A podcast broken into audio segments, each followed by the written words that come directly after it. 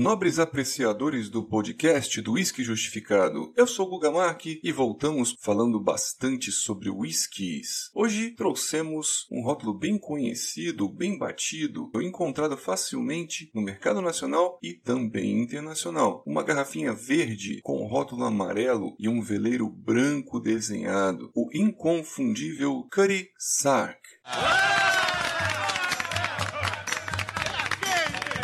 Este exemplar, com um litro, me custou 39 reais. Nós atribuímos uma nota de 3,5 de um total de 5 e Jim Murray, na Bíblia do Whisky de 2020, Curry Sark com 84,5 e ele citou as notas frutadas de Speyside, o açucarado interessante e algo sulfuroso ali no meio que nós acreditamos ser a influência dos maltes do grupo Edrington. Tem a sua fama reconhecida, tem seu valor, está um pouquinho longe do sucesso de seus concorrentes Assim fica a dica para quem quer fazer uma festa pelo seu custo-benefício e sem despertar a desconfiança dos convidados. Você serve um sark, sai bem na foto, sai bem na fita, todo mundo vai beber algo de qualidade sem ficar desconfiando aí que pode ser um label falsificado. E será que isso aqui tem qualidade? Olha, pertence atualmente ao grupo Edrington, que desde 2010 comprou a marca. E logicamente, eles têm destilarias nobres sob seu controle, como Highland Park e os Macallan. Nos rótulos do Carisac Storm e o 12 anos, isso vem bem claramente descrito atrás da garrafa, longe de ser maltes de baixa qualidade. Senta que lá vem a história.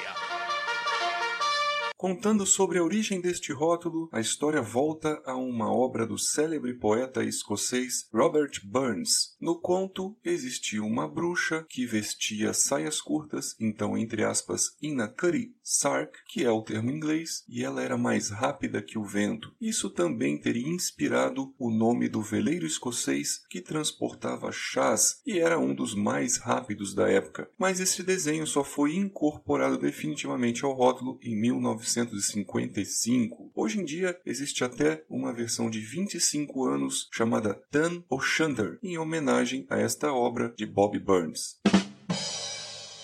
O rótulo foi lançado em 1923, quando sócios da empresa Barry Bros e Rudd, que é uma casa com parte de engarrafadores independentes que fica na cidade de Londres, eles decidiram produzir um whisky diferente daquilo que havia à disposição do público, algo mais leve, mais palatável, além de uma coloração bem clara. Continha o Carisac, os melhores maltes da época. Tem como base e a sua espinha dorsal o Glen Rhodes, que fica em Speyside. Essa destilaria até hoje é reconhecida por produzir single maltes leves e fáceis de beber e também pertence ao grupo Edrington. Essa cor clara do whisky era conseguida naturalmente ou sem corante. Ela vinha de uma maturação mínima de 3 anos nos barris de carvalho americano e isso acabava maturando os whiskies da composição. Parte também que era maturada em barris A-Sherry e depois esses maturados seriam blendados e voltariam para um barril para uma segunda maturação ou finalização por seis meses, o mariage, um arredondamento, deixando realmente os compostos do blend casados, amaciados, e ele acabava ficando mais smooth ou palatável. Então, a princípio, ele realmente foi arquitetado para ser degustado puro, por ser leve para os padrões da época. Hoje em dia, fala-se muito sobre drinks e combinações deste rótulo com outros compostos, mas por ele ser bem leve e doce, que aparece principalmente blendando com gelo nos drinks. É uma garrafa realmente bem bonita, verde, tem escritos em relevo aqui algo como nossos atos são o que nos definem, sobre também o espírito aventureiro. Na verdade, é um espírito de coragem. Sair realmente para o mar com um veleiro é algo bem difícil. Hoje em dia, os veleiros têm mais um motor também a combustível, mas tudo tem uma dificuldade. Para chegar no ponto de destino, você tem que fazer manobras ou depender de uma série de fatores para poder concluir a sua jornada.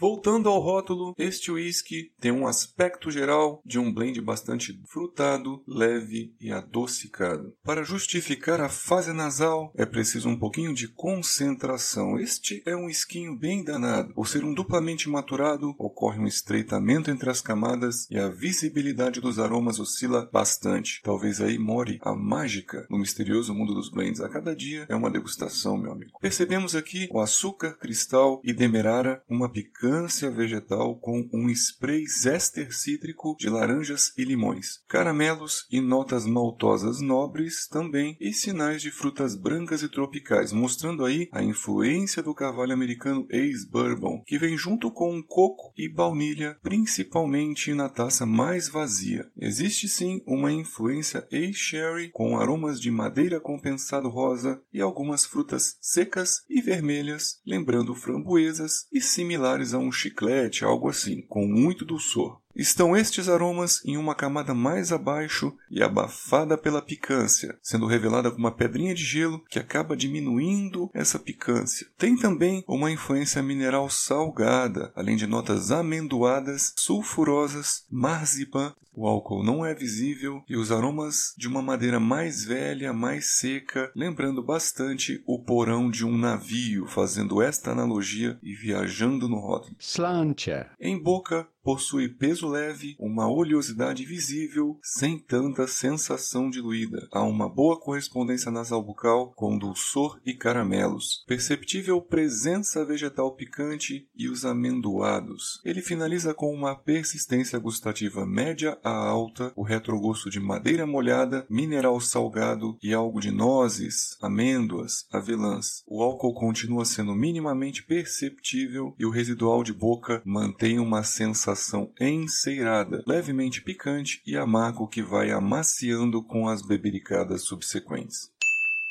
Então, a gente deixa uma conclusão pessoal de que este rótulo realmente é algo que já fez bastante sucesso, que você encontra no Brasil a um preço acessível e eu acredito que as pessoas devem sim procurar provar. Longe de ser um blend medíocre, ele tem o seu valor na coloração clara, convidativa e na faixa de preço dele, com um litro é difícil achar concorrentes. Acredito que o grupo Edrington consegue realmente fazer os blends deles com uma altíssima qualidade, se citando aí o Famous Grows e quando eu vou degustar com gelo eu prefiro com água de coco, porque parece que valoriza ainda mais essa parte mineral salgada dele que combina com os minerais da água de coco.